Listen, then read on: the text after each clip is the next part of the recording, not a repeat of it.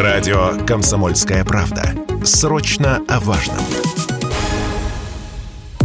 Россияне стали меньше пить. По крайней мере, об этом нам говорит статистика, которую озвучил Минздрав. Если в 2008 году на душу населения нашей страны было выпито более 15,5 литров спиртного в год, то спустя 13 лет этот показатель сократился до 9 литров. Что же стало с нашими людьми, что они теряют интерес к горячительным напиткам, нам попытался объяснить психиатр-нарколог, главный врач наркологической клиники Алексей Казанцев.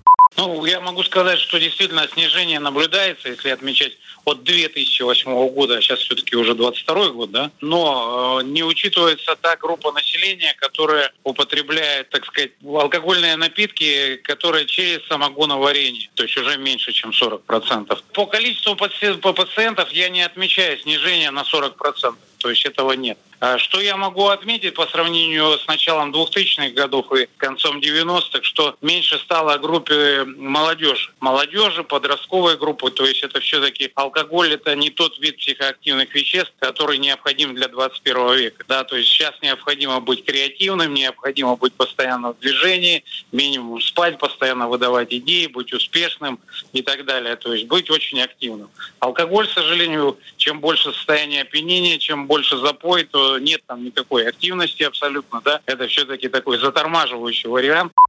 Эксперты также отмечают, что вместе со снижением потребления алкоголя снижаются показатели заболеваемости и смертности, ассоциированные с потреблением спиртного. В частности, это сердечно-сосудистые, онкологические заболевания и болезни желудочно-кишечного тракта. Однако вклад в смертность трудоспособного населения вносят не только эти причины. Поэтому, по мнению специалиста, не следует останавливаться на достигнутом и продолжать работу по пропаганде здорового образа жизни и работать с молодежью. Действительно необходимо социальную рекламу, больше, так сказать, бесплатных секций, кружков и так далее, и так далее. То есть это должно быть. И э, в социальной рекламе не должно говориться о том, что только есть цирроз.